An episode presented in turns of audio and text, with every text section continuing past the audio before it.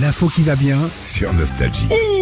Ah oui Philippe, nous sommes le 23 septembre, alors c'est l'automne, hein, on fête l'automne ensemble, mais c'est aussi le jour de l'année où il y a le plus de naissances. ah, Alors bon courage. Ouais, ouais, ouais. En même temps, c'est un petit peu logique hein, parce que si tu calcules, 23 septembre moins 9 mois, ça fait quoi Eh ben, ça nous amène à la Saint-Sylvestre. Non Eh mais oui. c'est pas possible, les gens ils font pas un câlin le 31 décembre. Eh ben si, le soir du Nouvel An, c'est là qu'on Oh. Oh. fait le plus chauffer les cotillons et la guirlande. j'ai envie Je peux de dire que le gamin il sent le champagne. Hein. C'est l'institut. euh, Eh, le premier mot du gamin, oh il est mignon, ça va mon bébé Hop, petit bruit. C'est l'Institut national des études démographiques Bizarre. qui a fait euh, ce constat, l'ambiance de fête du Nouvel An.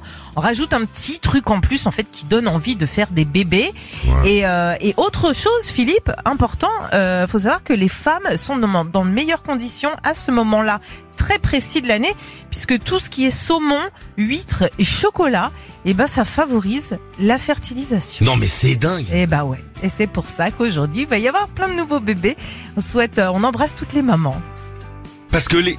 Non mais attends, à 2h du mat sous les sunlights des tropiques, bim bam boum. Non mais attends, à vérifier hein. Ah, bah Parce qu'en plus des fois t'es chez des gens. Non mais en tout cas c'est vrai, voilà, le- il y a le plus de naissances le 23 septembre partout dans le monde. Et le prénom le plus préféré des Français c'est Cotillon quoi, super. hein, on est bien. Retrouvez Philippe et Sandy, 6h-9h sur Nostalgie.